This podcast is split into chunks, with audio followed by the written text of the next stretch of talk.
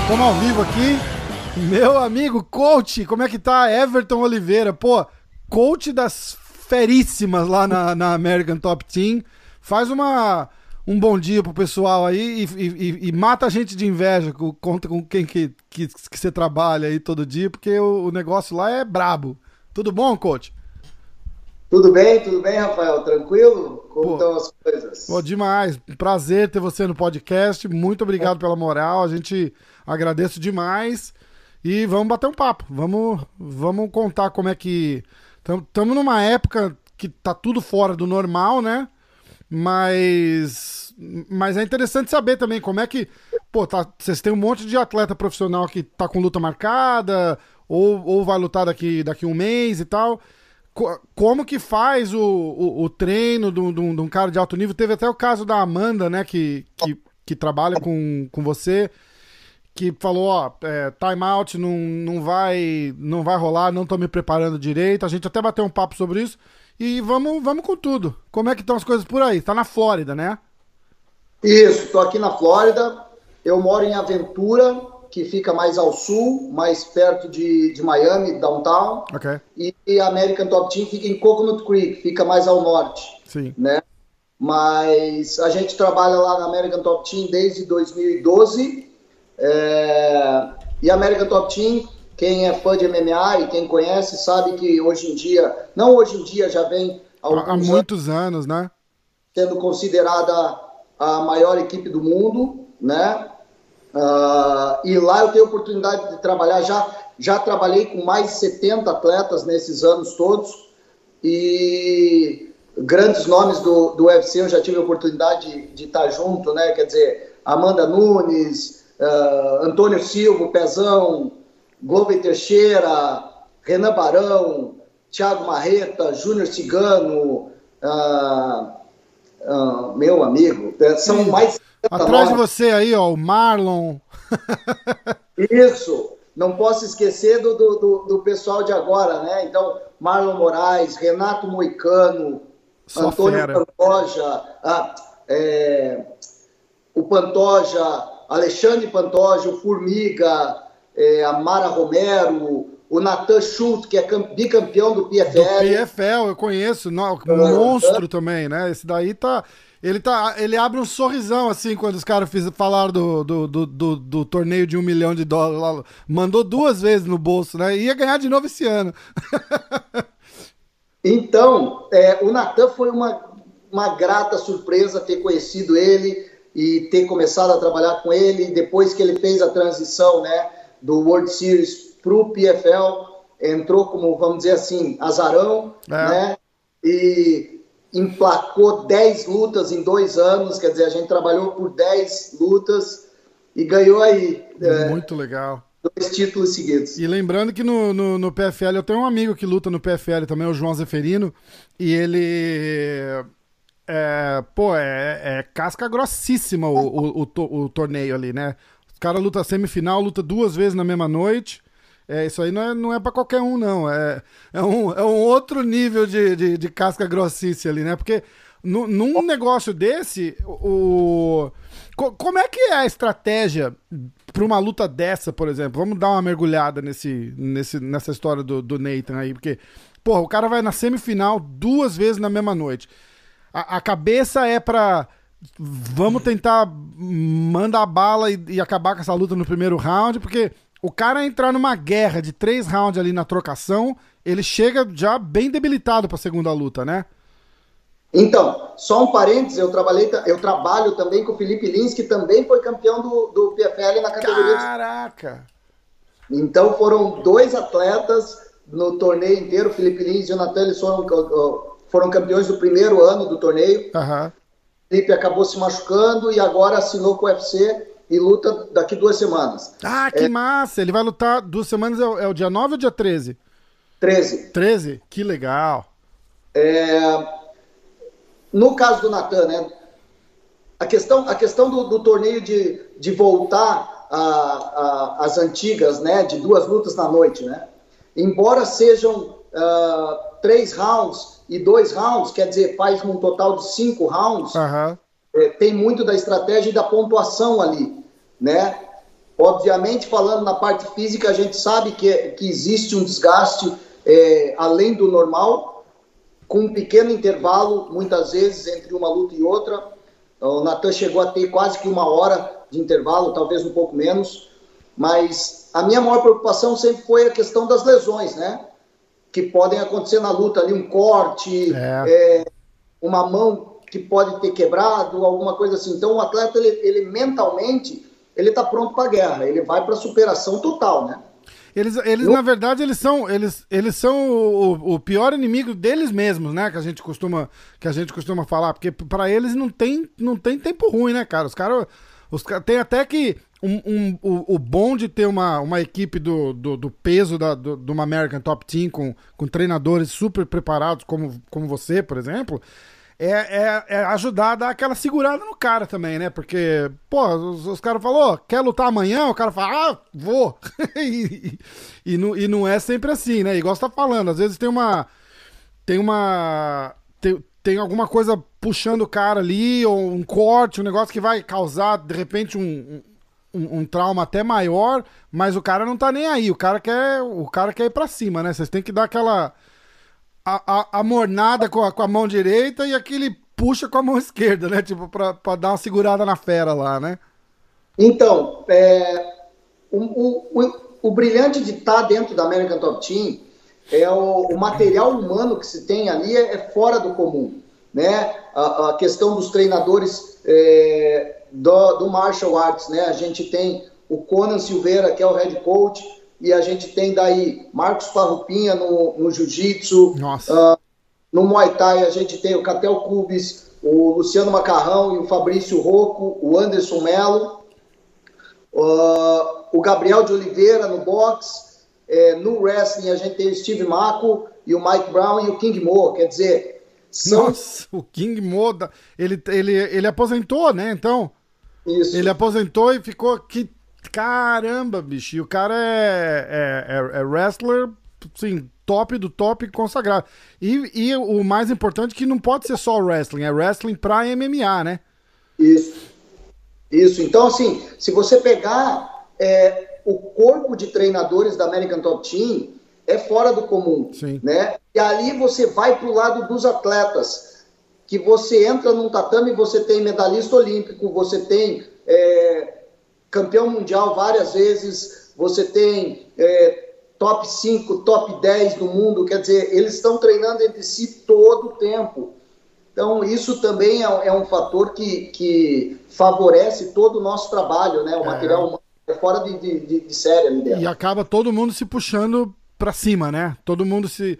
Todo mundo. É, é, é, muito engraçado você pensar que dá pra, dá pra botar, tipo, igual em videogame, assim, né? Todo mundo com a barrinha lá assim, mas aí você pega, por exemplo, uma menina do, do UFC que é, sei lá, top 10. Aí ela vai e faz um treino com a Amanda. Aí, ali, ela já puxa alguma coisa da Amanda. Né? Ela fala, pô, a Amanda fez isso, olha que legal a técnica e não sei o quê. Aí a Amanda vai e treina, sei lá, com o Marlon.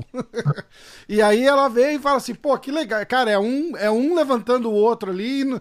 É, não, é, não aconteceu da noite pro dia, é, é uma história longa, uma jornada difícil pra caramba, mas chegou num ponto que não, não, não dá pra, pra, pra ficar ruim mais, né, né coach? É, é, com, igual você tá falando, com o corpo de, de técnicos e toda a estrutura que tem, e o, o, o vamos chamar de cartel ali, né, no, do, de cada um dos, dos lutadores que estão ali, e o, é, é, é, demais, não dá, não dá nem pra imaginar você entrar num, num tatame daquele no dia de treino lá e, e, e ver o que você vê, né? É, é uma situação inimaginável.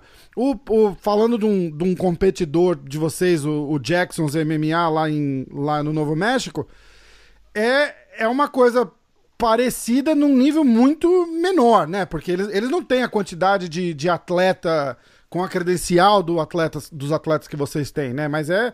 Eu, eu fico imaginando, o cara, que é fã de MMA entrar num dia de treino ali na, na American Top Team, o cara, o cara fica bobo, né? Então, é sensacional, porque, por exemplo, eu entro lá nos dias que eu, que eu trabalho com os atletas e eu vejo, por exemplo, o Marlon Moraes treinando com, com o Pedro Munhoz, com o Renato Moicano. É, você pega a Amanda e tem a Keila Harrison, que é bicampeã olímpica de judô. Isso, que tá no PFL tem... também, né? Isso, é campeã do PFL. É. Aí você tem, por exemplo, nas categorias mais leves, quando a Amanda Ribas está aí, ela também está ali é, fazendo treino com a Joana, por exemplo. É, então... absurdo. É, e, e, a Joana, nossa senhora, a mulher é um. Eu acho que a. É, vamos, vamos dizer, em técnica e, e, e, habilidade, acho que é uma das mais habilidosas do, do, da história do MMA feminino, né? A Joana é uma. É uma eu fiquei com o coração partido com aquela última luta dela com a, com a chinesa lá, luta, luta duríssima, se machucou demais. É, nossa, é, é mais, mais uma garra, um coração que não, que não acaba naquela mulher, né, cara? A mulher é braba demais. Então você pega, você olha para os lados, são é, uh, as estrelas do esporte, vamos colocar assim. Isso. Tem Dustin Poirier, tem Jorge Masvidal, Joel Romero, que de Nossa. vez em quando lá, quer dizer, caramba. Maluco é... de pensar um negócio desse. Se, se inscrevesse e tentar botar no, no, no, no papel e falar, ó, vamos trazer esses caras todos pra cá, não acontece assim, né? é, eu, eu confesso para você que eu às vezes esqueço que nem eu estava mencionando alguns nomes, e pomba, esqueço que tem Pedro Munhoz, que tem Marlon Moraes. É, imagina, tem... esqueceu Jorge Masvidal, esqueceu Dustin Poirier, só assim, do, do top 3 ali, do, do, e vai esquecer, gente, ó, a galera que esqueceu, é, fica, fica chateado, não que a gente mais. Mas é, é, é, sensacional, assim, eu, eu como profissional, eu tento sempre estar... Tá, é, antenado e conversando com o pessoal que está, por exemplo, na área da pesquisa, né? Porque eu estou na prática, eu estou no, no, no, campo aqui. O né? que é exatamente o que você faz lá, coach? Como é que é? É, é, é preparador físico, né? Isso, eu sou preparador físico, tá? É, sou faixa preta de jiu-jitsu desde 2007, então uh, uh, lá se vão aí mais de 15 anos, é? Sim, é, é 13 anos. 13 anos. É, também fui competidor, então tenho essa experiência no, no lado da, da arte marcial, mas a minha área de, de a minha área específica é a preparação física. Então, um atleta é, em camp, ele está trabalhando com basicamente quatro a cinco treinadores específicos, né? Uhum. Então, o head coach, tem o treinador de jiu-jitsu, o treinador de muay thai, que nem sempre são um só, né? E o treinador de wrestling e a preparação. Então, tudo isso dentro ali da, da American Top Team.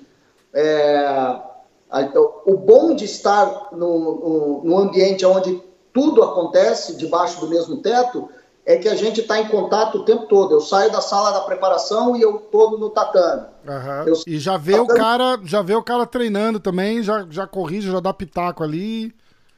Então, assim, a, a sintonia entre nós, treinadores, é algo sensacional. E isso eu acho que é um baita diferencial para, além do, de todo o material humano, para fazer é, chegar onde, onde a gente está agora, isso. né? E isso, é, isso, é, isso é uma história famosa por, por quebrar academias, na verdade, né? O, se os treinadores não se dão bem, um tenta puxar o outro, um quer aparecer mais com o outro, e, e, e eu acho que a, o, o, o, bacana é, é, o pessoal aí leva meio que a bandeira da academia, não do, do técnico, né? Então é tipo, ó, somos um time e o time ganha, todo mundo ganha, e sempre com essa filosofia na cabeça, porque pô, você é, ouve história assim, o, o cara do jiu-jitsu quer, quer que o atleta ganhe por finalização, o coach do boxe quer que o cara fique em pé e troca para ele ganhar no boxe, porque o cara sempre ganha uma moral, né? Fala, não, não, ó, tá vendo o boxe do cara? É, pô, sou eu que. E, e, não, e não tem muito dessa, né? É muito legal. Eu tenho um, um amigão meu, Borrachinha, ele, ele tem o camp dele, e, e eu falo que o, o, camp dele ali na academia dele com o irmão dele, o irmão dele é o head coach dele.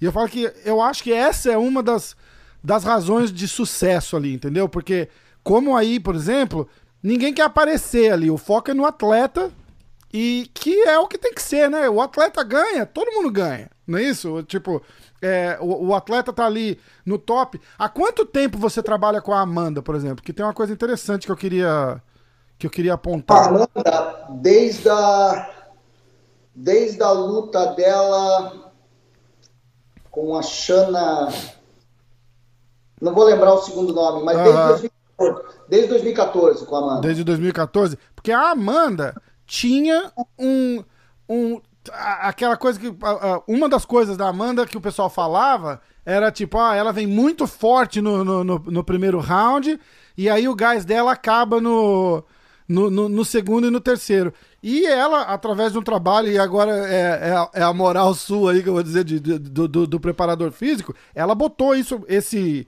esse sei lá, esse estigma que tinha na, na, na, nas performances dela, botou para trás e nunca mais ninguém nem falou disso, né? Porque ela tá vindo forte em, em todos os rounds já, né? E o fato da, da, da mulher, pô, é, virou campeã aí de forma sensacional, parece que dá um, um boost a mais na, na pessoa, ela abraçou, abraçou aquela aquela posição de campeã e, e, e, a gente até teve uma conversinha meio assim no. Acho que pelo WhatsApp, né? A gente tava trocando uns áudios lá.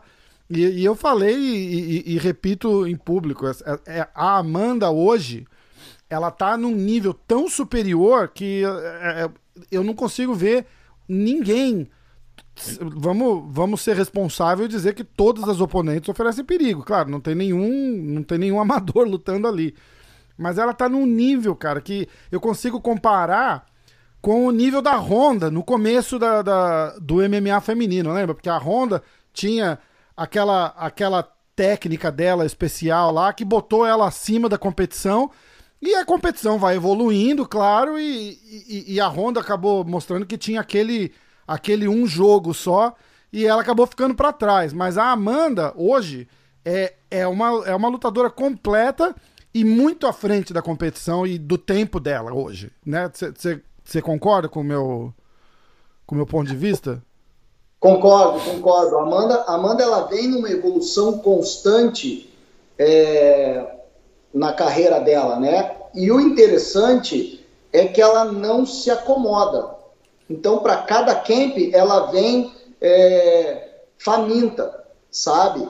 Então, isso é sensacional. Uh, uma, uma, um parênteses com relação à questão que você tocou, né, que o pessoal sempre comentou que, pomba, Amanda cansava, cansava no primeiro round e tal, tal, tal. Bom, tem duas situações que o pessoal desconhece. Por quê? Dentro do, de um camp de treinamento, é, na performance física falando, tem algumas variáveis que influenciam diretamente no resultado. Uma delas é como acontece a perda de peso.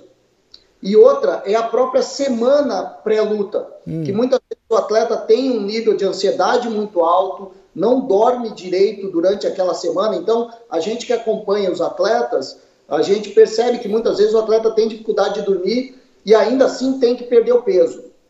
E é obviamente, obviamente a questão do pré-luta ali, né? Quer dizer, todo o estresse que envolve a luta em si. A Amanda, sempre que tiver oportunidade, ela vai terminar a luta rápida, é característico claro. dela.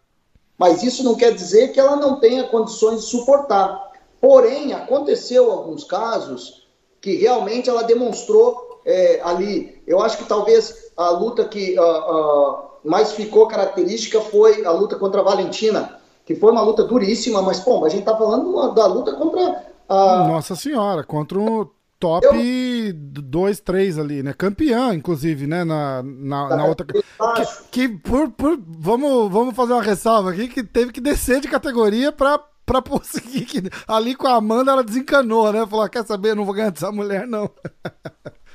Entendeu? Então, assim, é, o pessoal. Eu sempre, eu sempre faço uma brincadeira que é engraçado. Se o atleta for nocauteado, o comentarista não vai criticar é, a performance do atleta. Se o atleta for finalizado, o comentarista também não vai criticar ali, porque faz parte do esporte. Uhum. Agora, se o atleta cansar no primeiro round, o comentarista vai falar na hora. É, é verdade. Ah, ele é tá mais lento, ele tá. Ele perdeu potência, ele isso. Então, é uma coisa que a gente carrega nas costas, mas graças a Deus a, a Amanda vem evoluindo como atleta é, de uma maneira completa, tanto técnica quanto física e, e, e também na parte é, mental também, sabe? Que é muito importante. Sim. E o pessoal às vezes é, não, não presta atenção nesse lado. Quanto melhor mentalmente o atleta estiver na semana da luta, é, é onde ele vai conseguir a melhor performance. Com certeza. E ela teve a, essa. A última derrota da Amanda foi em 2014 para Cat Zingano. E vamos. E, e, vamos dizer que a Amanda com a Cat Zingano hoje não dá nem tão, tanta competitividade, né? Se você olhar o nível da Amanda hoje, a, a evolução da, da, da Amanda como atleta, né? Não só na, na parte técnica, mas como, como eu tava falando aqui, na parte física. Essa, essa história da. Não, a Amanda cansa no, no, no, no, nos rounds finais e não sei o que, acabou isso. Isso não, isso não existe mais, nem. O, o, ninguém nem menciona mais, né? Eu fico muito ligado aqui, porque eu, eu, eu gosto de assistir as lutas com o, o, o comentário do. Eu, eu gosto muito do Joe Rogan. Eu acho que ele é um cara bem, bem analítico quando ele fala. Eu, eu não acho que ele que ele levanta a bola de ninguém. Eu, eu acho que ele é um cara bem imparcial nesse, nesse sentido, assim, sabe? Vai lá, fala umas bobagens, porque é show, tem que, tem que ser.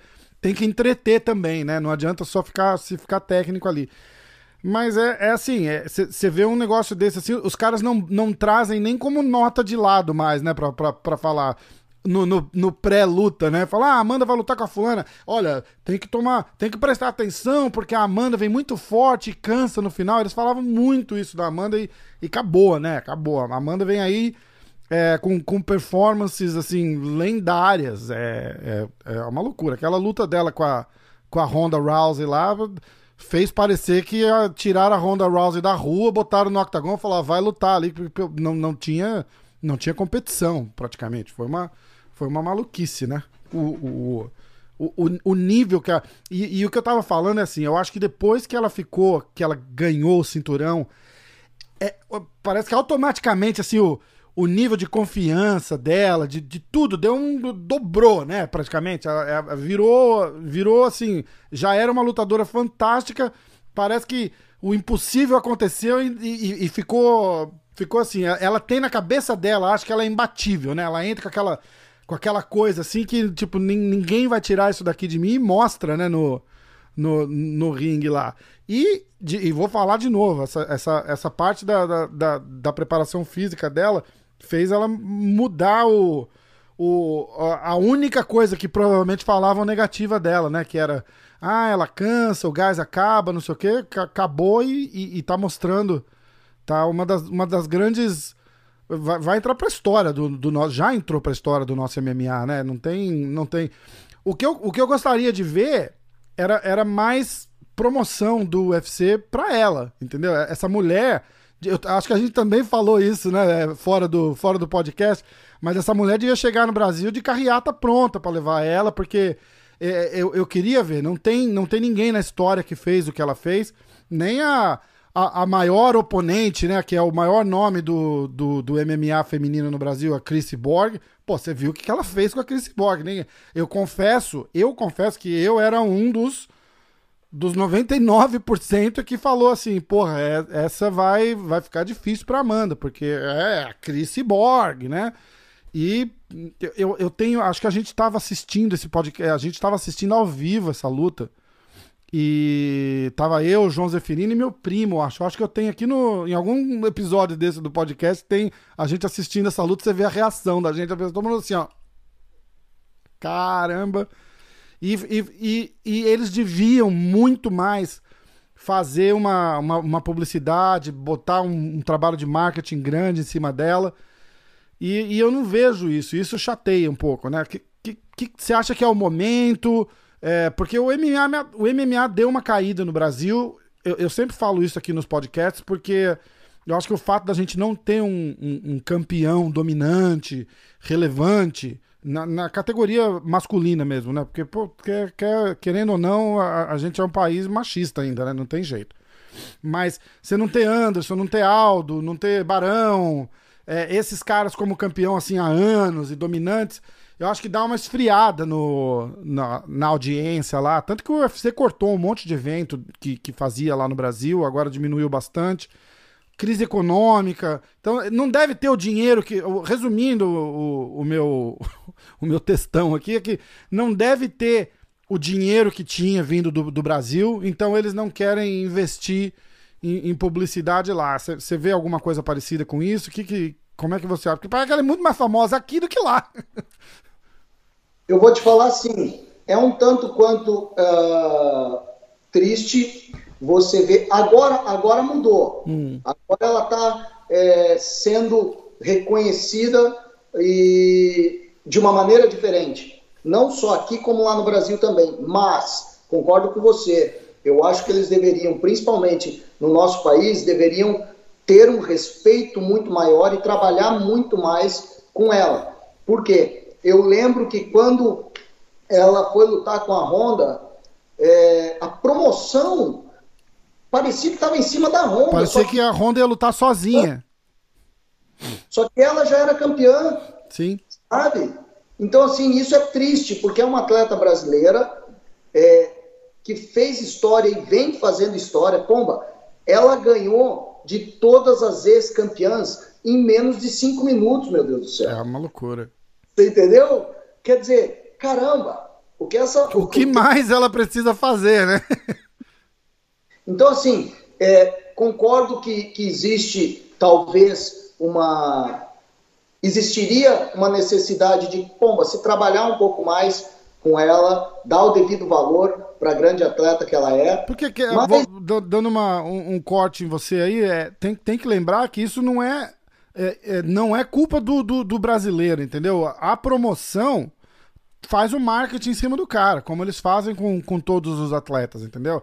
É, é, é, é, pô, isso daí é. Como é que chama? É o básico do, do marketing, né? Eles têm que vender o produto pra gente, né? Dizendo, ó, faz uma promoção, fala, olha, Amanda Nunes, Amanda Nunes. Igual eles fizeram com a Honda, por exemplo, na luta da Amanda com a Honda, o, todo o hype que eles criam em cima da, da, da, da Honda, né? É, eles, têm que, eles têm que fazer a mesma coisa quando, quando a Amanda vem para lutar. E você vê o, o, o nível de, de responsabilidade que essa mulher tem na cabeça é de tipo, eu, eu não vou botar a cara ali é, se eu não achar que eu tô preparada, né? Porque ela saiu no, no todas as notícias, os, os veículos de notícias aqui, é, porque ela, ela ia lutar dia 9, né? E, e, acabou dizendo, ó, não, não, não, tô treinando direito, é, não tá não tá uma situação ideal, vou precisar, nas condições que, que a gente tá, vou precisar de mais tempo. E, pô, é nada mais justo. A mulher tem tudo a perder e, e nada a ganhar botando, botando a cara dela ali e o cinturão e o legado dela, né, pô? Não dá pra, não dá pra negar mais essa, a esse ponto, né? N não dá pra chegar lá.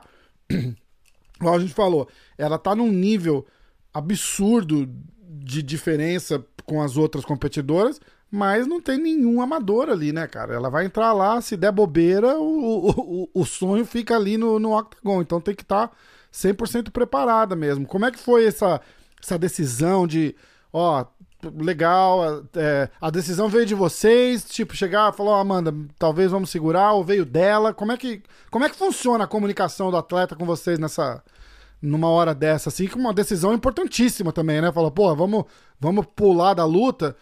Tá, que também não é, não, não é aquela história da a luta marcada, é, ingresso vendido, pay-per-view vendido e vamos cancelar. É, é, é uma coisa que estava incerta ainda quando ela cancelou, não estava nem marcado, né? É, então, é, uma coisa sensacional da gente é a sintonia que se tem entre todos os envolvidos, né? Então, ela chegou num nível de autoconhecimento tão grande que ela realmente sente, ó, não, é, não é o momento agora, por N razões, até uhum. inclusive toda a situação que o, o Covid-19 colocou o mundo todo, né? Então ela, como, como campeã, ela pegou e falou, não, peraí, não estou treinando do jeito que eu gostaria, tem toda essa incerteza no mundo, não é a hora. Obviamente, quanto mais tempo a gente tem para desenvolver o nosso trabalho, melhor é.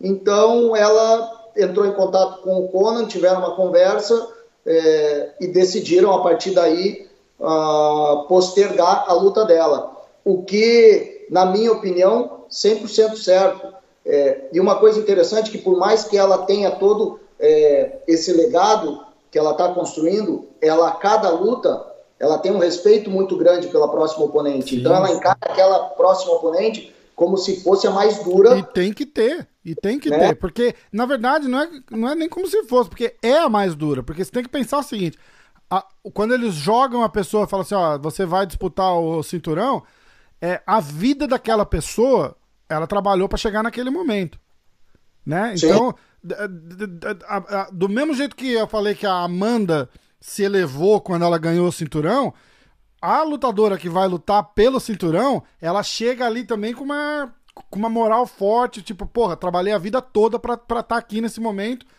E, e vai pro tudo ou nada, cara. Não tem. É o, o, o alvo ali, aquele cinturão, e a pessoa vai. É a chance da vida dela, entendeu? Então é, é sempre que é o, o, o, grande problema dos, dos, dos, campeões, né? Pô, tá sempre. Não tem luta fácil mais, né?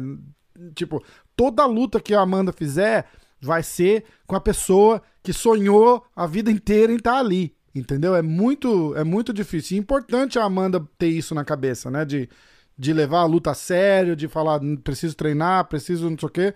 Porque mostra que ela sempre tá, tá, tá sharp e, e, e sabe o que tá acontecendo ao redor ali também, né? Sim, e, e, então isso, isso é sensacional, porque ela sempre está é, buscando os novos desafios, né? E, e, que nem eu te falei, a sintonia entre toda a equipe é, é sensacional. Então, a gente está em conversa o tempo todo, é, ela chega e dá os, os feedbacks necessários para a gente se organizar também. Então, putz, é, olha, não dormi muito bem antes de ontem e tal, uh, pô, vamos tirar um pé um pouco aqui, um pouco ali. Então, essa organização na prática dia a dia é, é, é uma coisa que tem que existir e que ali na American Top Team funciona de uma maneira perfeita, sabe? Muito legal. Isso é sensacional, assim. É muito legal. E você vê, e você vê o resultado, né? Fica tudo. Fica, é uma. É uma, é uma situação perfeita, né? Igual eles falam aqui do é, The Perfect Storm, né? Tipo, são os atletas de ponta com os técnicos de ponta num lugar que a galera se sente bem. Pô, eu, tava, eu tive num, num podcast com o Marlon aqui, ele treinava aqui no, no, no Ricardo Almeida, aqui em Jersey. E, cara, o inverno aqui é triste, não sei o que, é, é, é complicado o ritmo de vida aqui. Ele falou, falou, pô, vida lá na, em Coconut Creek é outra coisa, pô. Tá o cara com filho pequeno ainda. Aí vai assim, o lugar é abençoado com sol, com praia, praias lindas, o lugar é maravilhoso, né? E aí vai, treino 100%. E, e, e o mais importante é num lugar só. Porque essa galera, você tem que pensar, você tem que lembrar disso. A galera viaja, vai, ó, vai treinar aqui, vai treinar ali, vai treinar. O meu amigo João, por exemplo, ele foi passar um tempo no Brasil para ia fazer o tava fazendo o camp dele lá no, no Demian Maia, na Vila da Luta, eu acho que é o nome. E porque ele cansou, ele morava. Eu, a gente mora, sei lá, 45 minutos, uma hora de Manhattan. E, mas com trânsito, não sei o que, tinha manhã que ele demorava duas horas para chegar lá no Renzo pra, pra fazer um sparring, sabe? No carro. Aí Sim. volta, aí vai fazer boxe em outro lugar, aí faz preparação física em outro lugar, aí faz, pô, aí o, o cara passa assim, das, sei lá, 60 horas na semana, ele deve passar 40 no carro, dirigindo para ir para os lugares, entendeu? São 40 horas que o cara não tá relaxando, não tá fazendo um, um alongamento, uma meditação, a porra qualquer que o cara quer fazer, ué. O, o, o, cara é atleta, o cara não tem que passar no carro, né? O cara tem que, tem que usar o, o, o corpo dele da melhor maneira possível, não sentado dirigindo. E aí vocês eliminaram tudo, né? Porque o cara vai, é um centro e entrou ali, tem tudo, né? De, de nutricionista a preparador físico top e, e, e, e jiu-jitsu, pô, é, é demais, é demais. A estrutura é sensacional. Você sabe que isso é uma, isso é uma coisa que eu, como profissional, eu sempre tenho, tento estar uh, tá conectado com o pessoal, que nem eu estava falando, com o pessoal da pesquisa, é, com, com amigos que dão aula na universidade, que controlam laboratórios aí no Brasil. E uma coisa que é, é super engraçada é que, na teoria, existe uh, o planejamento ideal. Uhum. Existe ideia de se ter um cronograma que se segue assim, assim, assado. E eu sempre passo para eles o feedback da prática. Eu falo, gente, isso não se aplica. e obviamente a gente acaba chegando num consenso. Eu sempre falo para eles, é, não existe primeiro um padrão único, ouro, é isso aqui que funciona e pronto, não existe. Segundo, você lembrou bem, é, a grande maioria das equipes, o atleta faz um treino em um lugar, um treino em outro lugar, e não existe comunicação entre esses outros profissionais. É, é verdade, é, é verdade. E cada profissional arranca o máximo desse atleta, o que também está errado. Sim.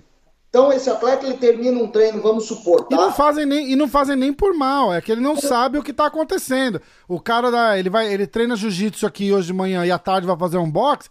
O cara do box quer, ele acha que ele tá ajudando, né? Fala: "Não, vai, mais forte, mais forte, vai, vai, vai, vai". Porra, e às vezes nem sabe que ele tá, ele fez um treino pesado ontem, fez um outro treino pesado hoje de manhã, né?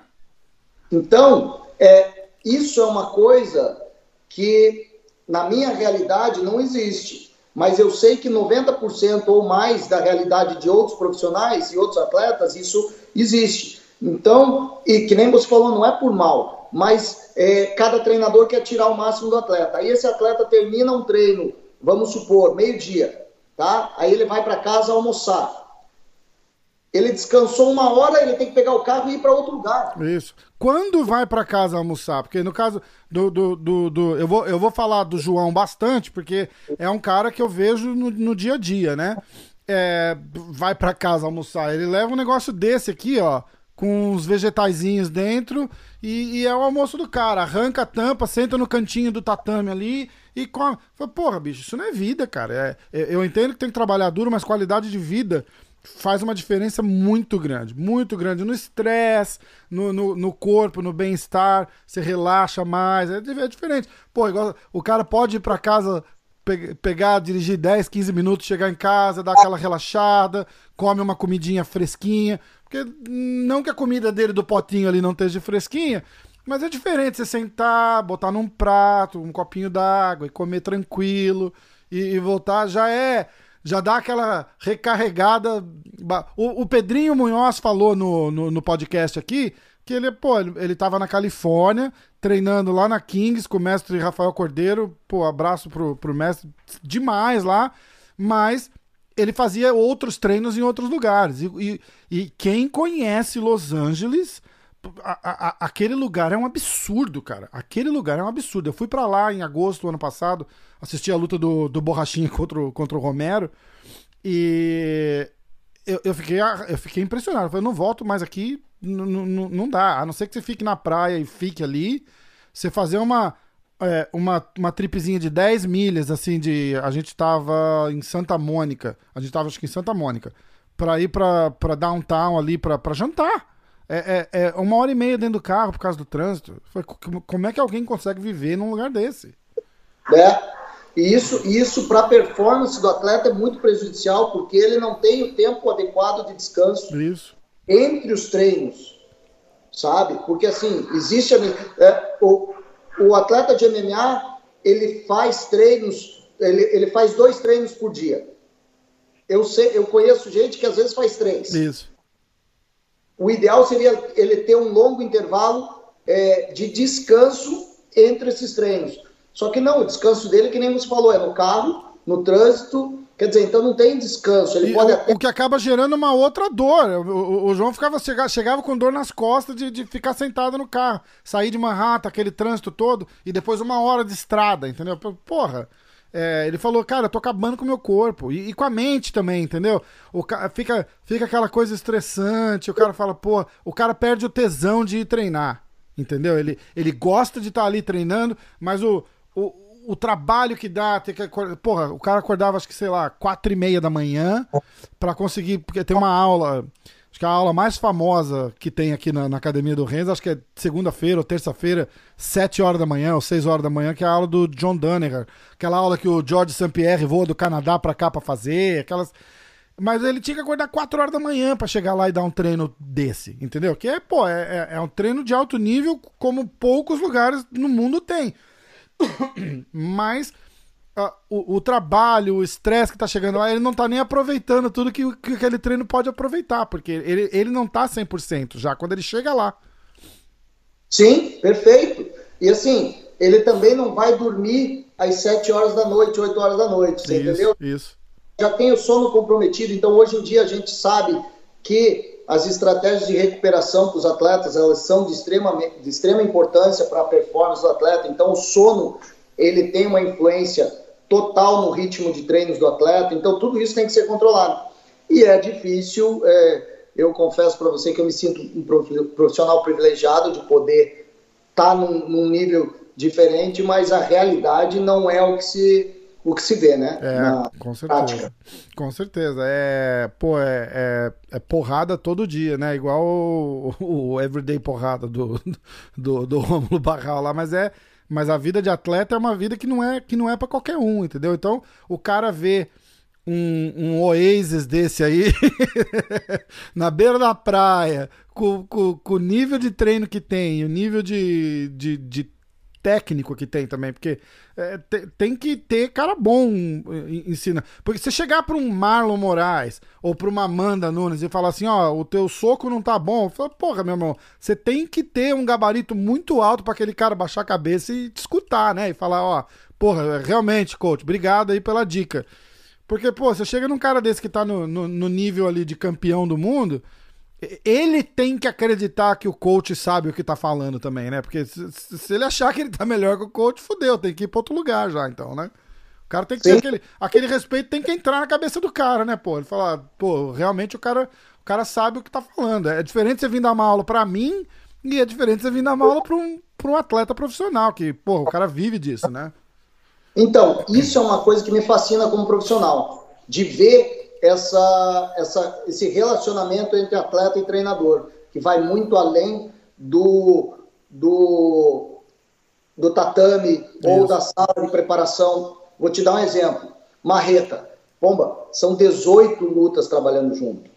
Nossa Senhora. 18 lutas. Quer dizer, eu conheço ele de frente e verso. É. E ele também me conhece de frente e verso. Então, é mas, relação... mas, coach, ele vê o resultado do seu trabalho. Sim. Entendeu? É, é, é, é, esse é o, o, o, link. Tem uma amizade e, e, e, o caramba, mas ele tá aí e continua aí porque ele, ele não só tem o respeito pelo, pelo que você chega e fala, mas como ele vê, vê o resultado também. Não. Entendeu? Nesse ponto, com certeza. É... Você não vai a lugar nenhum. Exatamente. É, esses, dias, esses dias a Amanda postou um stories com os cinturões dela.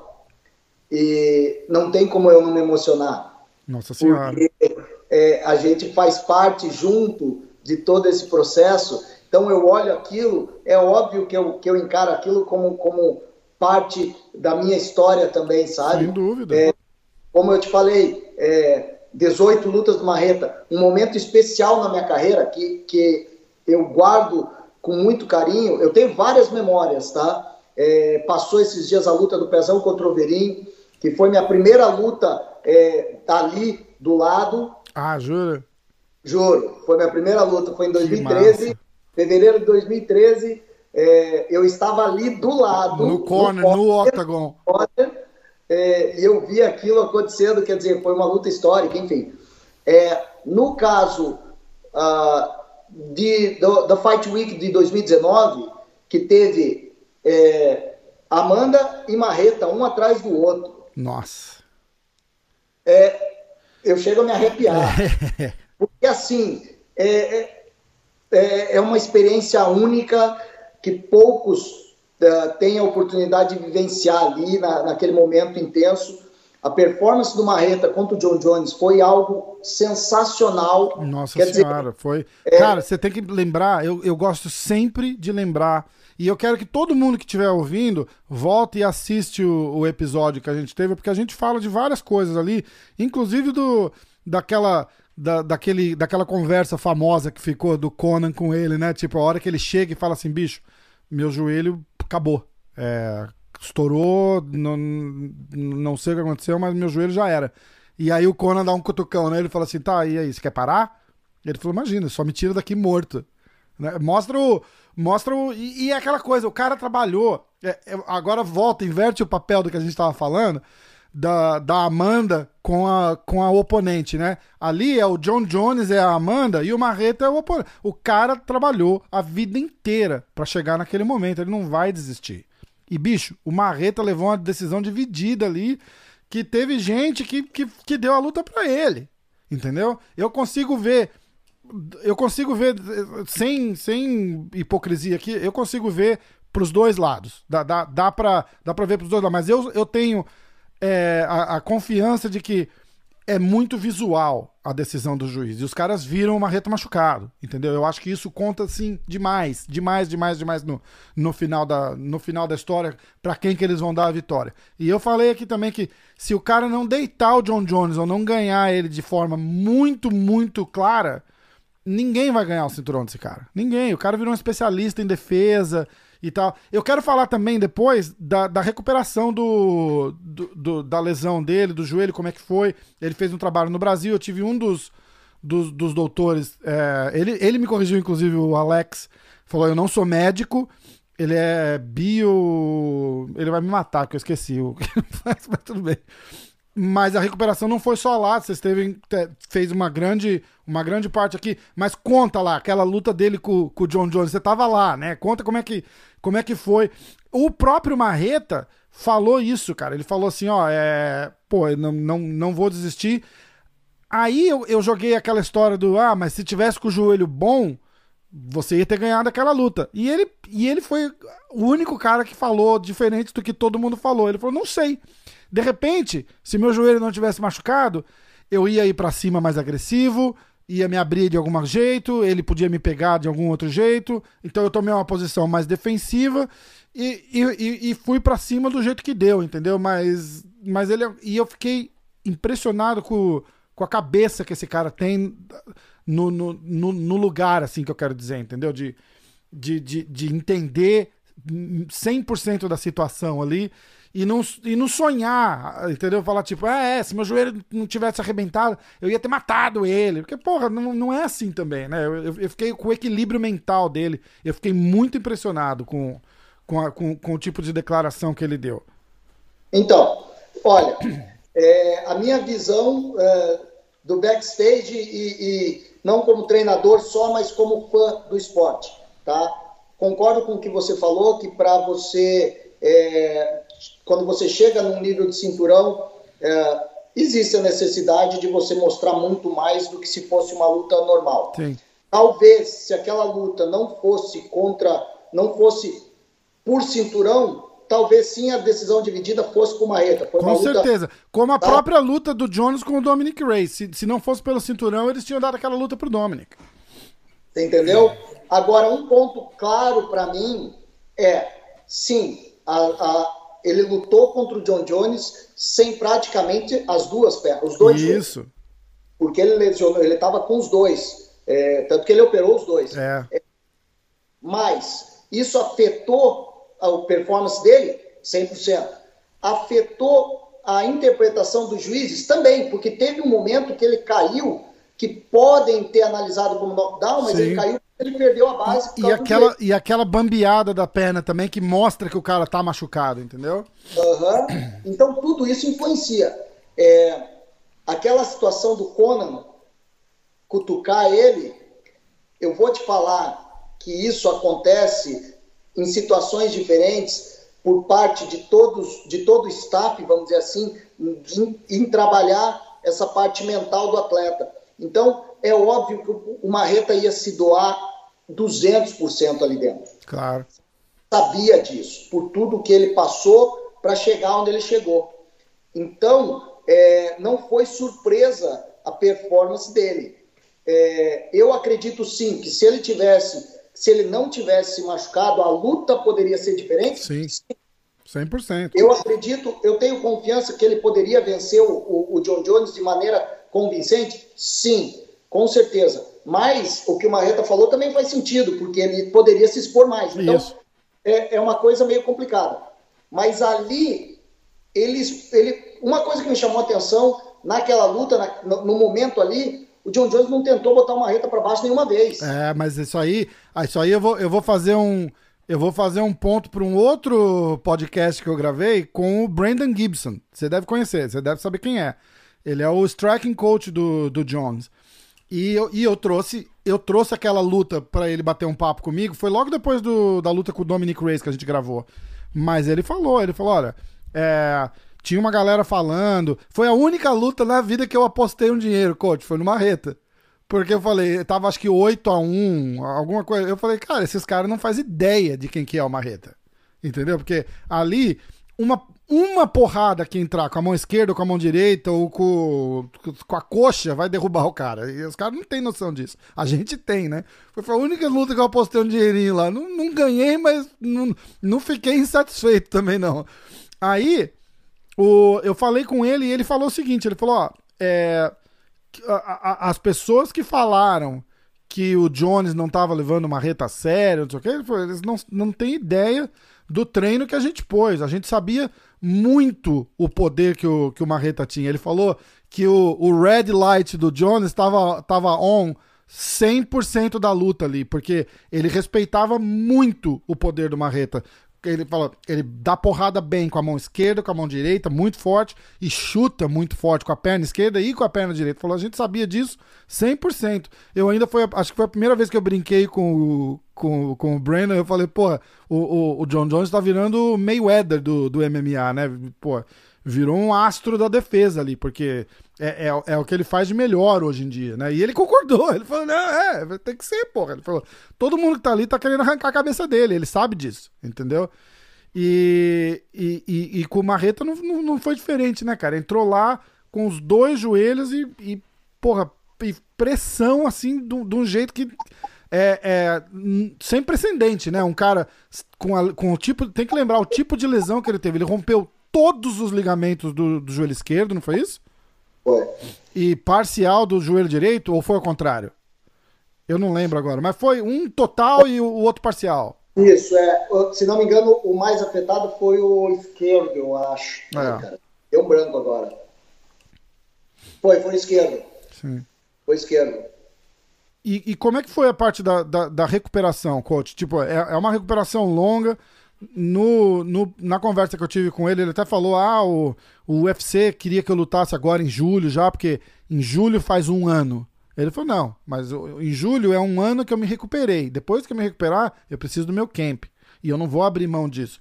O que, de novo, me mostrou a cabeça que esse cara tá, porque é, ele não, não, não vai aceitar qualquer luta e não vai aceitar a luta sem, sem conseguir se preparar. Porque, porra, ele, ele chegou num nível. Aquela luta dele com o Jones, ele, ele perdeu no, no, no papel. Moralmente, ele não perdeu nada naquela luta. Ele, ele saiu num nível muito maior do que ele entrou. Ele entrou um desafiante, uma reta. A gente conhece, mas o grande público não conhece.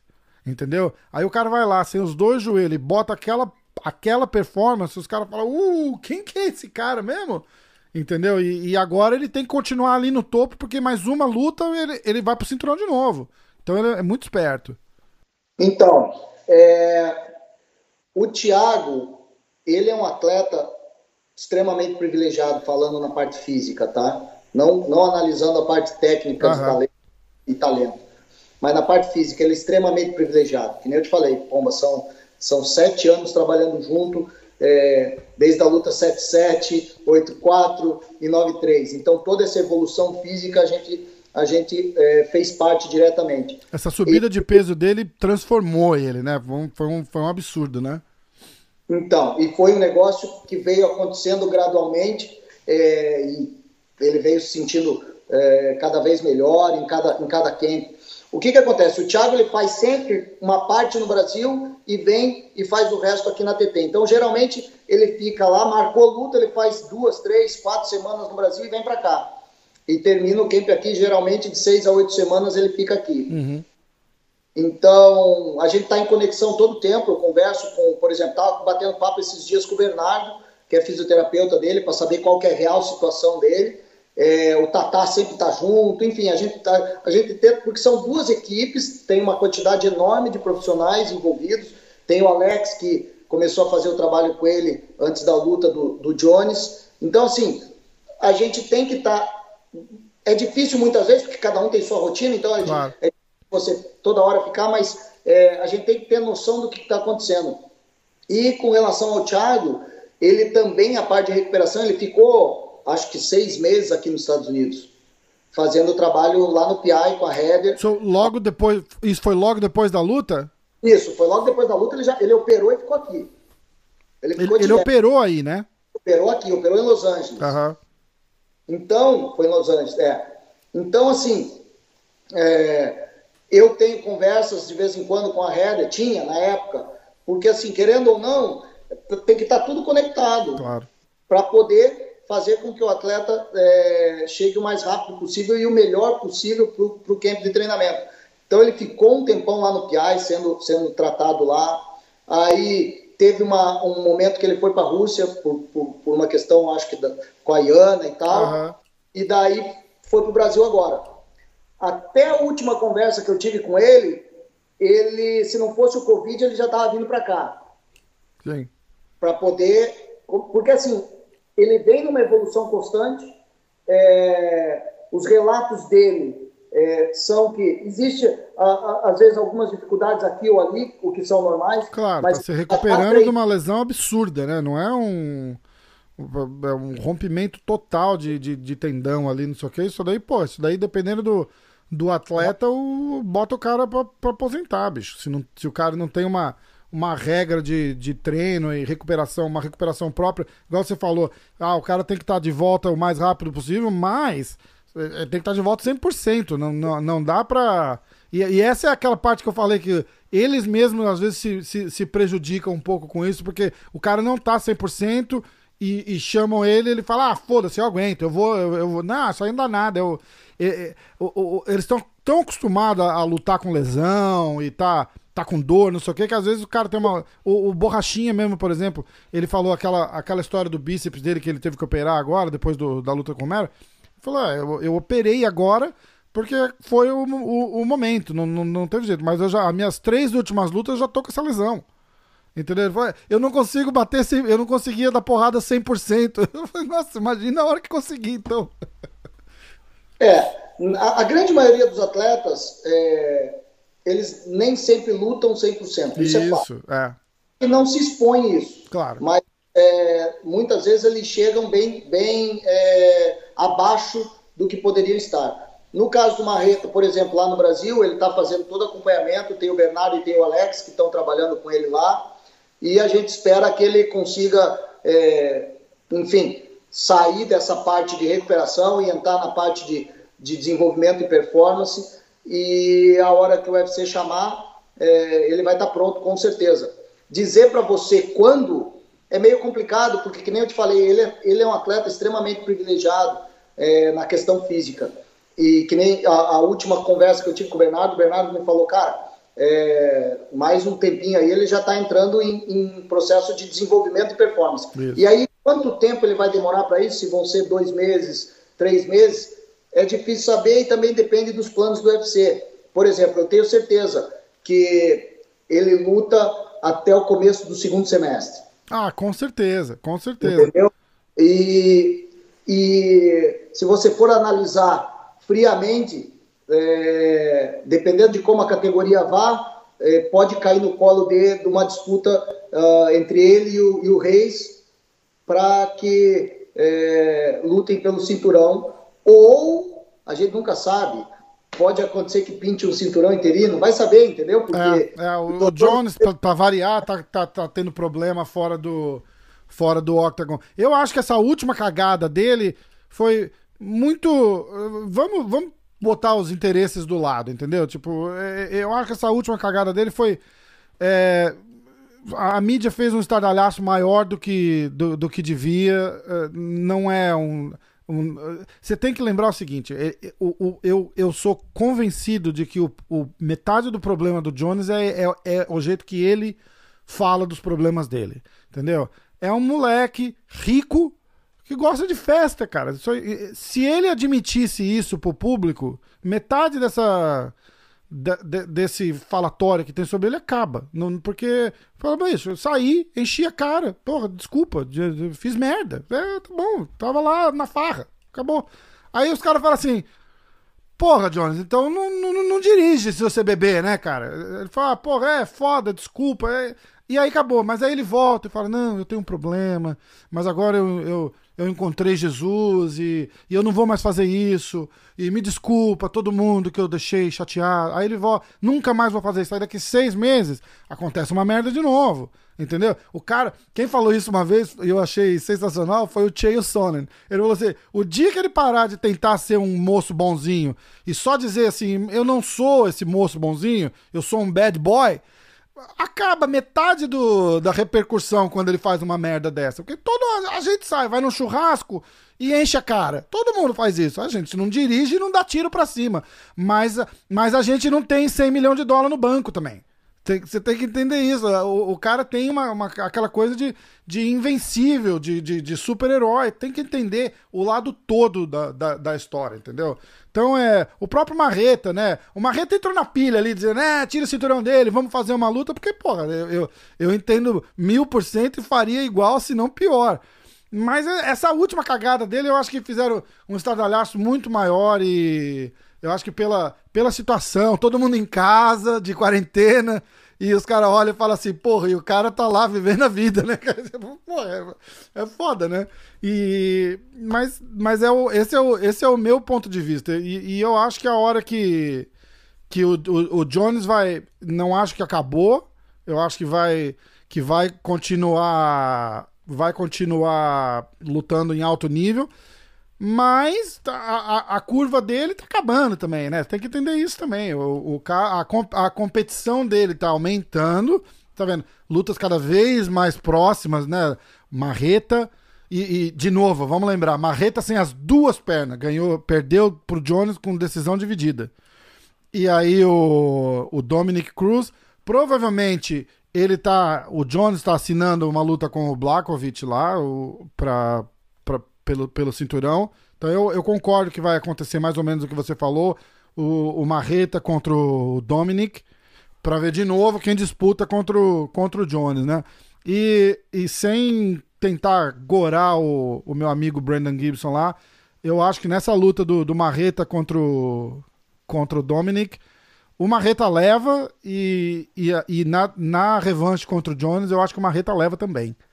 Eu acho que o Marreta é. vai, vai surpreender muita gente ali. Eu confesso para você que eu sempre falo para ele que é, o, a estrela dele vai brilhar ainda mais. Então, a, a gente sabe do potencial que ele tem e que ainda é, vai ser desenvolvido. Então, é, é, um passo de cada vez, é esperar qual que vai ser a próxima. Que nem você falou, tem muita coisa envolvida é, em torno do, do, do, John Jones e toda essa situação.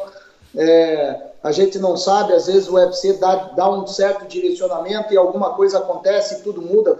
Quem, é. quem iria imaginar que o Dominic Cruz iria disputar o cinturão contra o Eddie Pois Cerruda? é. Eu fiz o. No, no meu, no meu bate-papo com o Marlon aqui, eu, eu cantei a bola toda e, e, a gente falou da luta do Aldo. E eu falei, porra, você sabe o que, que eu vejo que vai acontecer? Eu acho que o Aldo vai atropelar o Cerrudo lá no Brasil eu, eu, eu, fiz toda essa análise da luta, né, do, do Aldo contra o Cerrudo, eu falei, olha, vários motivos. É, é no Brasil, isso é 50% do, do, do, do, da razão. O cara vai vir. Eu acho que ultimamente o que falta no Aldo é motivação. Então é. Vai, vai ser no Brasil, então o, o fator motivação não vai estar tá ali.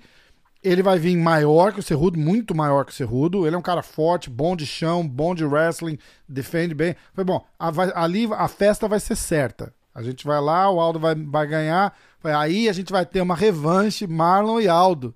E aí a gente sabe o que, que vai acontecer. Foi, porra, Marlon, vai ser tua hora, meu irmão, ele é, cara, eu também acho isso, e não sei o que, banho de água fria em todo mundo, agora entra o Dominic Cruz, que muda tudo, né, aí é uma luta é, sem desmérito pro, pro Dominic Cruz, os, os, estilos ali já não, já não batem e o Cerrudo é favorito, mesmo sem o Dominic Cruz estar tá fora do, do Octagon há quase quatro anos, entendeu? Mesmo com o Dominic ativo, eu ainda acho que o Cerrudo é favorito numa luta dessa. Então, assim, o, o, o esporte, ele, ele às vezes toma um caminho que você não espera. Então, cabe a nós é, é, é trabalhar bastante no desenvolvimento de, de de tudo que a gente é, pode uh, auxiliar os atletas e esperar o que, a oportunidade. Né? Eu sempre falo para eles que uh, o segredo é estar pronto para qualquer oportunidade. Está cheio de nosso que está treinando e que está sendo chamado para lutar agora, com duas semanas de, de, de antecedência. É, então, e o cara tendo. Eu sempre falo isso para todos os meus amigos também, cara. Eu falo, bicho, fica pronto, porque a, hoje, com a, com a demanda de atleta que tem querendo ir lutar no UFC, não rola mais aquele namoro de antes, né? Tipo, ô, oh, coach, você tem um atleta aí? Você fala, ah, tem, o fulano. Ah, eu vou mandar alguém aí pra olhar o cara. Ah, me manda um vídeo dele. Deixa eu olhar o Sherdog. Não tem mais isso. Caiu a luta, os caras pegam ali, liga, fala, ô, oh, dá pra vir? Então vem. Não, tem uma situação engraçada. É, um atleta que não tá no UFC, que eu trabalho, ele tá em eventos menores, super novo e talentoso. Ele me liga num domingo à noite. Hum. Professor, tem luta. Falei, para quando? Dez dias. Falei, cara, a questão é o peso. Como é que tá teu peso? Ah, dá para bater. Falei, você falou com os outros treinadores? Não, vou falar. Falei, então fala com todo mundo. Beleza. Ele me ligou. Pô, falei pro empresário que, que tô dentro. Eu falei, tá, mas peraí. eu não lembrava de, eu não lembrava de, de ter outro show acontecendo. Só que teria um UFC. Uhum. Eu falei, peraí, mas você vai lutar onde e contra quem? Ele, UFC, professor. Eu falei, oi? Que massa. Aceita já. Lógico. Aceita já. A única coisa que você, a minha sugestão, tenta amarrar mais lutas num isso, contrato. Isso, isso. Ficando com 10 dias. Uma estreia no UFC. Tenta, pô, pegar pelo menos mais duas, três lutas aí, né? Isso, e, e fazer essa primeira não ter peso na decisão dos caras depois, né? Porque, pô. Vai... Entendeu? Então, assim, mas se o cara não tá treinado, eu sempre falo para todos eles: a profissão de vocês é ser atleta. Isso. E isso implica em estar treinado, se cuidar da alimentação, descansar. É óbvio que a gente sabe que a realidade de muitos atletas, eles têm um segundo trabalho junto, enfim. Claro. Então, ainda não é o ideal. Mas eles não podem, por exemplo, sair de férias por 60 dias e voltar 30 quilos mais pesado. É, imagina. O cara tem que estar. Tá, o cara. Pô, você tem que pensar assim: ah, um jogador de futebol. O cara tá ali sempre treinando, um, um reserva. Né? Pensa, pensa num lutador reserva. O cara treina, treina, treina, treina, treina. Não tem jogo marcado para ele, mas ele tá ali. Chamou e falou: ó, levanta e vem. É assim que tem que estar tá a cabeça dos caras, entendeu? E, e muitos estão, mas muitos não estão. Muitos caras falam, não, não vai dar tempo, eu preciso me preparar. Eu falei, bicho, você tá preparado, cara. Você é lutador profissional, você treina todo dia. Como é que você não tá preparado? Você pode não estar tá preparado para lutar com aquele cara, mas preparado para lutar, você tá. Agora vai lá e faz o que você tem que fazer, ué. Pô, não, não vai dar tempo de estudar o cara perfeito. Antigamente ninguém estudava ninguém, não tinha internet, não tinha nada. Você ia pelo que o pessoal falava. Como é que é o cara? Ah, o cara é duro, mas o wrestling não é bom. Você confiava no que o cara falava, não tinha nem onde olhar. É, então o, o Marreta é um exemplo disso. Voltamos ao Marreta. Marreta pegou várias lutas uma atrás da outra. Teve Isso. um ano que lutou cinco vezes. É, é. Marreta além de,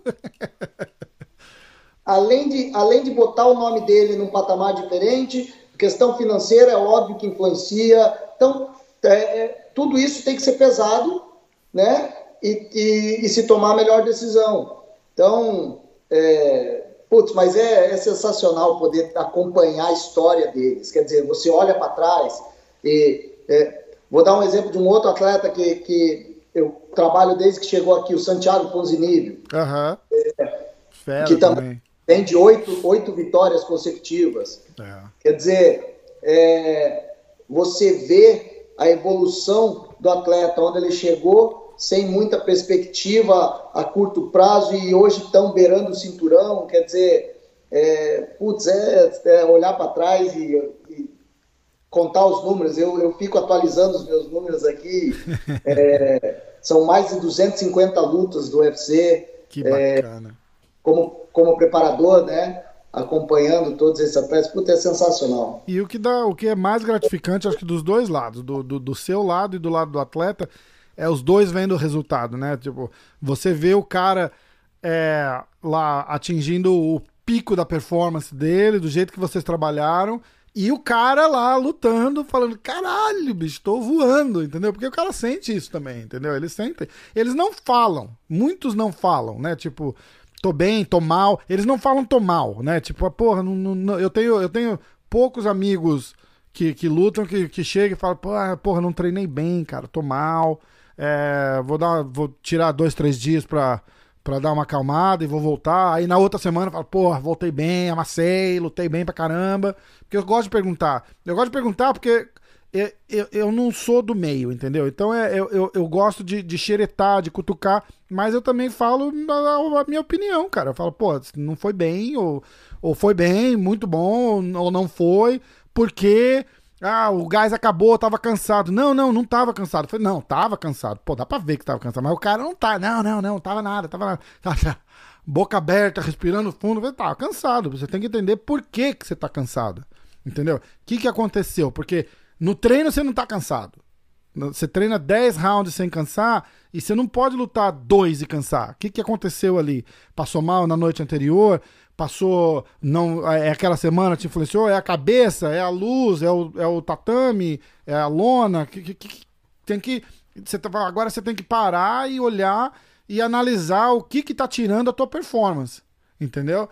E, e, e os caras gostam disso, porque é, é, é, difícil, e eu acho que isso vocês fazem aí. O, o, é importante bater palma e falar, ê, campeão, não sei o quê, mas é importante sentar e falar, ó, oh, bicho, não foi bom, cara, você tem que né? Porque é, é, parte do trabalho. Ninguém, ainda mais no nível de Amanda, de Thiago, de Marlon, de porra, de, de todo mundo que você. Jorge Masvidal. Você vai sentar com um cara desse e falar, ó, oh, bicho, não tá bom. É, os caras não querem ouvir isso, mas é importante, né? Sim. E assim, existe essa relação de confiança isso. Entre, entre treinador, atleta, atleta, treinador. E isso é construído com o tempo e ninguém tem, tem essa de também passar muito a mão na cabeça. É, é, é ali tira-se o, o, o, o, título da, das costas e ali é o atleta que está em busca de uma evolução a cada dia. E dentro do camp, a gente sabe que tem altos e baixos, é uma montanha russa. Às vezes o cara não treina bem de manhã, dá aquela, aquela desanimada, putz, o que, que aconteceu, o que, que aconteceu? Mas peraí, coincidentemente, antes de ontem, eu tive a conversa com um atleta que vai lutar agora dia 16. E pomba, os parceiros de treino dele, todos do UFC. Tá? Uhum. Ele também. E ele chegou para mim e falou: Puta, professor, não, não treinei bem o primeiro round, o segundo e o terceiro treinei bem. Eu falei: Olha, primeiro, o que te faz pensar que você não treinou bem? Porque isso é questionável também. Claro. A tua autocobrança, você não consegue visualizar o real é, daquele treino. E eu falei, cara, outra coisa, você está treinando. Ninguém tem os parceiros de treino que você tem. É, então, também tem essa. Então, analisa tudo isso dele. É, professor, verdade, eu não tinha pensado por esse lado. É. Só que ele chegou para mim desanimado. Porque na cabeça dele ele não tinha treinado bem e a gente conseguiu reverter aquela, aquela, aquela ideia e ele saiu do treino motivado. Igual então, faixa, faixa roxa treinando com faixa preta, né?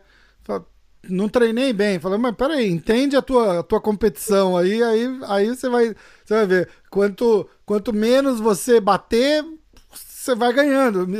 Small victories. é. Ah, fui treinar com. Vamos dar um exemplo, vai. Fui treinar com, com o Rodolfo Vieira, que estava aqui na TT também. Porra! Porra, bati 20 vezes em 5 minutos. É, então. No próximo treino, bati 18. Pô, já evoluí. É isso daí. É isso daí. Num exemplo bem ridículo, comparando, é, é o que eu falo. Eu, eu sou faixa azul de jiu-jitsu. Treino igual 90% da população. Vou dar aquele pique de 3, 4 meses, fico dois sem treinar, aí volto, normal. Aí. Mas eu falo, eu, eu rolei com faixa roxa e com faixa marrom e não bati, eu ganhei. não tem. história. não tô nem aí. Foi a obrigação do cara me bater ali. Não tem, não tem essa. Então, é, é, tem tantas variáveis, Rafael, que envolvem o dia a dia desses atletas e a gente tem que estar tá sempre é, com a cabeça aberta e, e, e trabalhando em prol do, do melhor uh, desempenho, isso é fascinante demais, porque tem coisas que ali só na vivência, no dia a dia com esses caras, que você consegue é, ter noção é, de como direcionar as coisas, né? Então, putz, isso é, é, é, sensacional mesmo. O jeito que o cara te fala bom dia, você já sabe como é que tá o humor, como é que tá dormiu bem ontem, não dormiu, já, você já responde com o que que houve, né? Não, não é nem, você não fala, você fala bom dia, você, ah, ih, o que aconteceu? Então, tem casos, eu tenho, eu, eu tento ter uma sensibilidade muito uh, particular com relação a todos eles. E tem casos que eu olho e falo, hum, tá daquele jeito. Mas já não chegou, chegando já, hum, tá daquele jeito. Aí eu, eu, eu, eu me questiono, tento aprofundar, extrair alguma coisa ou deixo e vamos tocando e deixo ele, ele ou ela se abrir. Ou responder, As... ou responder com a performance, né? Tipo, puxa no treino ou dá uma aliviada? Como é que, como é que faz essa decisão numa hora dessa, né? Então, aí entra a questão da sintonia entre todos. Por quê? Por exemplo, eu tenho meu planejamento, que está feito já, é, só que nesse planejamento, por isso que eu te falei que não existe uma regra. Você tem que ter um plano A, um plano B e um plano C. Claro. Porque, vamos supor, o atleta chega para treinar comigo na terça, mas ele fez um treino extremamente pesado na segunda, não dormiu bem e ainda está sentindo o joelho, por exemplo. Isso. Pô, se eu for botar ele para agachar e saltar, eu vou arrebentar com ele. Claro. Só que no meu planejamento tinha isso, por exemplo. Eu não posso deixar o meu lado técnico é, falar mais alto do que, do que você analisar a realidade ali. Claro. Então, é, com, o controle de cargas, é, a análise ali de momento. Tem atleta que chega para mim e fala assim, puta, professor, não treinei bem ontem. Às vezes, eu coloco ele em situações e uso estratégias, principalmente estratégias mentais, para que ele se supere no meu treino. E no final, eu pego e abro o, o, a ideia daquele treino. Vou te dar um exemplo. Na terça-feira, é, eu coloquei um round extra para um atleta que vai lutar agora. Ele olhou para mim e falou: Caramba, vamos fazer mais um. Eu falei assim: se você falar mais uma vez, você vai fazer mais dois. Aí ele. Vamos. É, mas é isso aí fez. No final do round extra, eu olhei para ele e falei assim: descansa, vamos fazer mais um. Ele olhou para mim com aquela cara: você tá falando sério? Só que ele não falou. Aí ele: vamos. Tô pronto. Isso eu aí. falei: então vem para cá. É isso aí. E essa, ele... essa é a hora que faz toda a diferença, porque você pega, por exemplo, Vamos, vamos botar de novo o peso do nome do cara, né? Tipo, o, sei lá, o, o, o Marlon da vida, uma Mano, uma Reta. Você chega pro cara desse e fala uma dessa assim, fala, então, ó, vai lá, descansa um pouquinho, vamos fazer mais um. Aí o cara já olha para você e fala assim, pô, mais um. Aí, aí você de repente faz assim, é, não, não, não, tá bom, se você não quiser fazer mais um. E, e você não tá fazendo nenhum favor pro cara, na verdade, né? Você tá você tá deixando se impactar e isso, pelo jeito, aí não, não, não acontece, né? Pelo, pelo relacionamento e, pela, e, e, pelo profissionalismo também, né, cara? É, é muito legal de ver. Ah, igual você falou, né? Quando os, os caras, quando entram e, e o, o resultado deles, depois de estar tá treinando aí com vocês, é, é, é, visível, né? E todo mundo aprecia e fica feliz, né? Dos lutadores aos técnicos, porque te dá um prazer imenso ver o, o teu o resultado do seu trabalho dando, dando resultado pro trabalho do atleta ali também, né? É demais. É, é você consegue, é tipo, é, o, o, o, resultado volta. Em, você consegue ver ali em tempo real, né? Uma coisa que ele não conseguia fazer antes e outra indo agora. Deve, deve ser muito, muito emocionante mesmo. Sim, eu brinco, eu tenho, eu tenho uma relação fora com eles muito boa, tá? Então, assim, a gente, a gente tem momentos de brincadeira é, e tem os momentos sérios. E já chegou em várias situações de eu estar tá treinando. Vou te dar um exemplo. Para e pensa no mesmo tempo. Marreta, cowboy, Maldonado, Cigano, Cara de Sapato, Santiago e tinha aí mais uns três, quatro juntos. Jucão tava nesse dia, Pezão tava nesse dia, enfim. Caraca. Eu parei todos eles, fiz eles sentar e falei assim: escuta, e eu sou pequeno, né? Eu, não sou, eu sou grande. Eu parei e falei assim: escuta, quando vocês vão entrar no tatame, é, vocês fazem saudação para faixa preta e pedem autorização, não pedem? Então, faixa preta desta, e aí eu usei um palavrão, sou eu. Literalmente, porque eu sou faixa preta. Aham. Então, ou vocês me respeitam, ou vai todo mundo Vai todo mundo pra casa. É, lógico, pô. ficou quieto, o Maldonado ficou, ficou quieto, ele tava tocando terror no treino, mas tipo, zoando, sabe? Aham. E eu falava pra ele, gente, pelo amor de Deus, presta atenção no que você tá fazendo, para de zoar o outro, sabe? Só que, ao mesmo tempo, é um momento de descontração. Claro. Já aconteceu o caso da Amanda estar treinando e chegar um, um, um atleta meio pesado ou peso pesado e falar, ah, não vou treinar não, pô, vou passar vergonha. E, Então- pa- e não bobeia que passa mesmo, né? É um clima muito agradável que a gente transforma, é, bota o som às vezes, é, putz, forró, sertanejo, Que enfim. massa. Então a gente transforma aquele ambiente e ali eu consigo extrair o que eu, o que eu quero para aquele treino. Isso, Então- é muito legal. É, essa, essa relação é, que a gente tem é, é- é fora de série, sabe? É- é um negócio muito bacana. E o respeito que eles têm. Eles Isso. pegam e falam, pô, mas se você está dizendo, eu acredito. Nem eu Exatamente. é, eu faço muito, eu faço muito, é, eu uso muito, ah, eu me veio em inglês a, a, a, a, palavra, é, eu, eu brinco muito com a parte mental deles. Então, por Aham. exemplo, que nem eu te falei, ah, a gente vai fazer 10 sequências. Aí os caras, caramba, quer matar a gente? Só que, na verdade, a gente não vai fazer 10. Aham. Vai fazer 5, só que eles estão esperando 10. A hora que acabou as 5, você fala, ó, acabou, os caras falam, pô, que massa. Aham. É bem legal daí, isso. "Pô, mas eu tô pronto para fazer as 10, você não precisa aliviar. Daí Eu falei, mas não, não era para fazer as 10, Ah. era para fazer 5. Você entendeu? Então, assim, e isso faz com que os caras ah, saiam outros e consigam vi- visualizar o poder que eles têm. A Amanda, quando a gente fez o camp para Cyborg, a gente sabia de todos os, os perigos, de todas as dificuldades. Né? Ah, o, o nome Chris Cyborg não precisa dizer mais nada. Lógico. Só que, talvez, é, só a gente sabia que a hora que a Amanda conectasse, a Cyborg ia olhar e falar: Uou, pois é. você entendeu? E isso eu sempre falei para Amanda. Falei, Amanda, eu desconheço uma mulher de qualquer categoria que faça o que você faz nessa parte.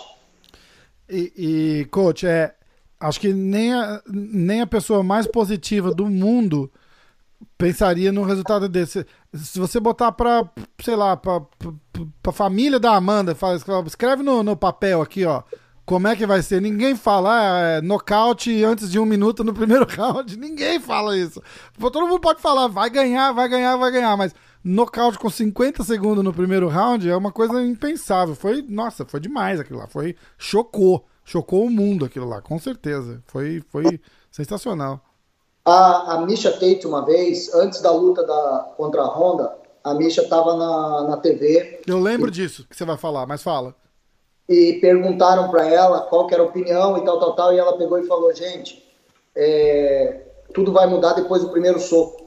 Eu nunca fui golpeada com tanta força quanto a Amanda é, golpeou. Isso. É outro nível. É. E, e- e se você for olhar, o primeiro soco é, limpo dela já balançou a, a perna da, da, da Honda. É. E aí muda tudo. Quer dizer, então assim, é, ela tem noção disso, mas ela também tem noção de que se precisar utilizar uma estratégia mais cautelosa, ela também vai fazer. Tem que, tem que, isso é importantíssimo, porque o cara entra na cabeça, vá, quero só nocautear, nocautear, nocautear.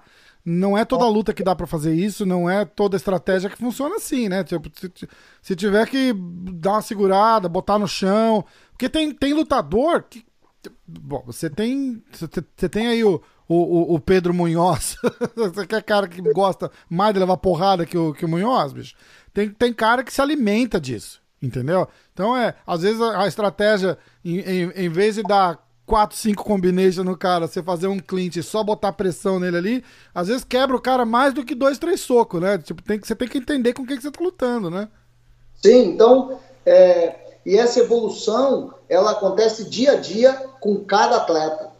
Isso que é sensacional. É, é, é, muito bem analisado em termos de estratégia por todos os treinadores. Ó, a gente quer que você faça isso, isso e isso.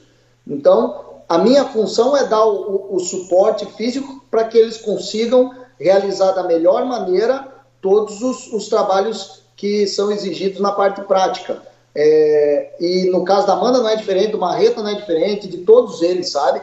É, e, e, isso é sensacional, porque você vê a evolução de cada um. Putz, ó, atletas que, que por exemplo, o cara que é excelente na parte em pé, ele tem que entender que ele precisa também desenvolver a parte de wrestling e de, de chão. Isso. Porque em algum momento, se, se tiver ruim em pé, ele tem que ter um plano B.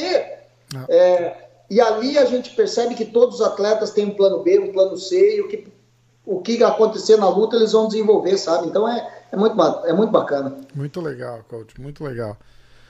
Como é que você está de tempo aí? Como é que está o, o resto do dia? Meu amigo, hoje eu, hoje eu trabalho com eles. Uhum. Hoje, 20, 20, 21 atletas para trabalhar. É, então a, vamos. À noite. É, e também trabalho com pilotos de corrida. É, então aí tá uma coisa muito bacana, porque eu, eu consigo meio que. É, isso, isso é uma coisa que, que eu olho no espelho e falo: caramba, é, eu consigo passear em alguns esportes diferentes. Claro, e, e usa um como leque para puxar o outro ainda, né? Fala, bicho, é, pô, preparador físico de atleta de alta performance. E de, de atleta de alta performance dentro de atleta de alta performance, né? De, de, de um esporte de. Não é só atleta de alta performance. Tem o tem 700 atletas de alta performance ali, você é preparador físico de, dos top 20 dentro daqueles 700. É uma, é uma loucura. É uma loucura. O, o, o trabalho que você faz é. Nossa, é, é, é demais. Tá de parabéns, coach. É, é, muito, é muito bacana e é gratificante, né? Poder compartilhar algumas histórias e. e Não, e... Tô, tô amarradão aqui. Eu tô, já tô pensando assim, eu ó, tá com uma hora e meia quase de podcast e, e, e passou, e passou voando. Vamos esperar passar essa, essa lutaiada agora em maio. De repente, no meio de junho, a gente senta e faz mais um. Bater papo, é. Não, não, tem, não tem nada melhor. Sim, com certeza. Fico à disposição aí, sempre é um prazer estar podendo compartilhar um pouco da realidade aí, é, nossa de cada dia, é. com todas essas feras aí, enfim. Foi muito legal, foi muito legal mesmo. Sorte nossa ter, ter um cara como você aqui para poder contar essas histórias e bater um papo. E eu gosto também de, de, de mostrar o, o, lado de quem tá, tá por trás ali trabalhando com, com, com o lutador, entendeu? Porque o, o, o, Marreta não tá lutando, ele tá lutando ali sozinho, mas o trabalho não é sozinho nem, nem de perto, em nenhum momento, né? De, de acompanhamento psicológico, a técnico de jiu-jitsu, de boxe, de muay thai, de, de wrestling, preparador físico. Se o cara não tem gás para lutar, não, não adianta nada o resto. É, é, pô, é, e, e se o cara tá top em tudo e com a cabeça boa e com a cabeça ruim, é, é aí tem um trabalho de um psicólogo. É, é, um complementando o outro e vocês fazem um trabalho maravilhoso aí. É, é muito legal ver isso. Como eu falei, é a bandeira da, do time, né? É, todo mundo carrega a bandeira do time. Isso é, isso é muito legal porque literalmente o ego fica do lado de fora ali estamos todos juntos para vencer. Eu acho que é muito da razão da academia ser tão, tão bem sucedida no, no, no que faz. O trabalho de vocês é maravilhoso e dá para ver os atletas sentem isso. A gente vê os atletas na, na, na, na performance. Pô, a academia é renomada, como você falou. É, sei lá, quantos dos últimos 10 anos é, tá ali entre as se você botar três das maiores do mundo, a American Top Team, se não for a primeira, é a segunda. Se não for a segunda, é a primeira. não acho que fica atrás de ninguém, não. É, é, é, impressionante o trabalho de vocês, é maravilhoso. Eu não posso esquecer de uma coisa, que senão me coloco em maus lençóis. Mas eu esqueci de mencionar o campeão da Ásia, o Adriano Moraes, que vai lutar contra o Dimitri Johnson. Nossa, é verdade. Eu tô, eu tô batendo um papo com ele, eu quero trazer ele pro, pro podcast, inclusive. A gente, tava, a gente tava conversando, depois eu te conto como é que foi essa conversa, porque ele, não, ele, ele falou, irmão, eu preciso de umas três semanas pra, pra fazer o podcast. Mas eu fiz um podcast já com o, com o Bibiano.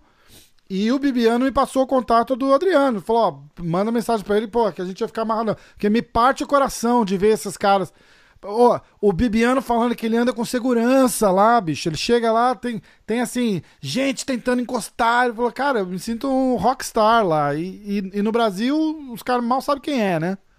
Então, e é, é, triste, mas ao mesmo tempo a gente tenta transformar isso é, numa motivação positiva de continuar quebrando recordes, uh, conquistando uh, vitórias e, e, e provando para todo mundo que, que eles estão no topo. Então, é. é, você entra na, na América Top Team dos dois lados, tem é, painéis cinturões e troféus. Então, é, é, é uma motivação constante para todos eles, né? É, desde 2012, são 10 campeões que eu tive envolvimento. Dos 10, uma Amanda, que a Amanda, na verdade, de um, ela se transforma em oito, né? Sim cada, cada, cada cinturão é um. Claro. Então, são 18 cinturões aí que a gente teve a oportunidade de ter envolvimento direto, cada um com a sua história, cada um com. com cada atleta traz né, a sua história de vida, de superação. Então, putz, é. É, é show de bola, eu não podia esquecer do Adriano. Não, jamais. E o Adriano vai, vai. A galera vai vai ouvir falar muito dele depois dessa luta com, com, com o Mighty Mouse aí, que, pô, estamos na torcida aqui, vai, ganhou do Mighty Mouse, dá uma despontada. O One sofre muito com o horário, né? E o foco deles é a Ásia mesmo, eles já provaram isso. Então é. é não, não tem. Eu usei como exemplo aquela, aquelas lutas do Bellator em Londres, que eles fazem é, o evento lá em Londres, no horário decente lá em Londres e é 6 horas da manhã aqui. Aí eles não transmitem a luta aqui. Eles, eles seguram e passam a noite. Mas até chegar ali, todo mundo já sabe quem ganhou. Então não tem aquela. E, e acho que o One sofre muito com isso, né? Não, não tem. Ninguém consegue acordar às 6 horas da manhã para assistir, pra assistir luta. E chegou o horário da tarde, que é a hora que dava para ir lá ver. Você já sabe quem ganhou, você acaba não dando muita atenção, né? Então, eles entenderam bem isso e, e, focaram no mercado ali na Ásia. Eles são muito ma maior, maior que o UFC, eu, eu me atrevo a dizer. Na, na, na, se você botar em número de. em número de de viewership, né, de audiência, essas coisas, eles são, eles são gigantes lá de um jeito, de um jeito que, que a gente não tem, a gente assim, a gente eu, excluo você, né, que você tem noção. A gente assim, as pessoas, as pessoas normais, os terráqueos não não entendem a, a potência que é o One na Ásia. É, é, é, um, é um negócio gigante, é muito legal. Sim. Então, enfim, eu só eu confesso para você que eu só tenho a agradecer, sempre falo isso para eles, só tenho a agradecer a, a confiança deles no meu trabalho e da oportunidade de, de estar ao lado deles. É óbvio que eu sei do meu valor, eu sei que se não tivesse resultado não estaria até até até hoje, né? Mas é, teve um, um primeiro passo e é, putz, é sensacional. Dia após dia a gente fica se renovando em busca de novos desafios e novos resultados e assim vai. Muito legal, muito legal. Coach, muito obrigado pelo tempo. Foi demais esse bate-papo. Vamos, a gente vai, vai, vai se falando aí. Eu me amarro, às vezes do nada chega uma mensagem sua, você mandou o cinturão, tá? Pô, que, que legal, cara. Obrigado demais. Eu, eu agradeço a, a amizade, o, o, o tempo disponibilizado para sentar com a gente, bater esse papo aqui, que além do, do papo ser da mais alta qualidade, é com um profissional do, do, do, nível que você é, não é todo dia que a gente tem essa oportunidade. Obrigado, okay. de, obrigado de coração. E vamos falando, de repente daqui um. Esperar passar essa lutaiada aí, em junho a gente faz outro. Senta e fala de novo. Fico à disposição, é, o que precisar. Enfim, agradeço a oportunidade de estar falando um pouco da, da, da gente, da equipe, do, do, do trabalho.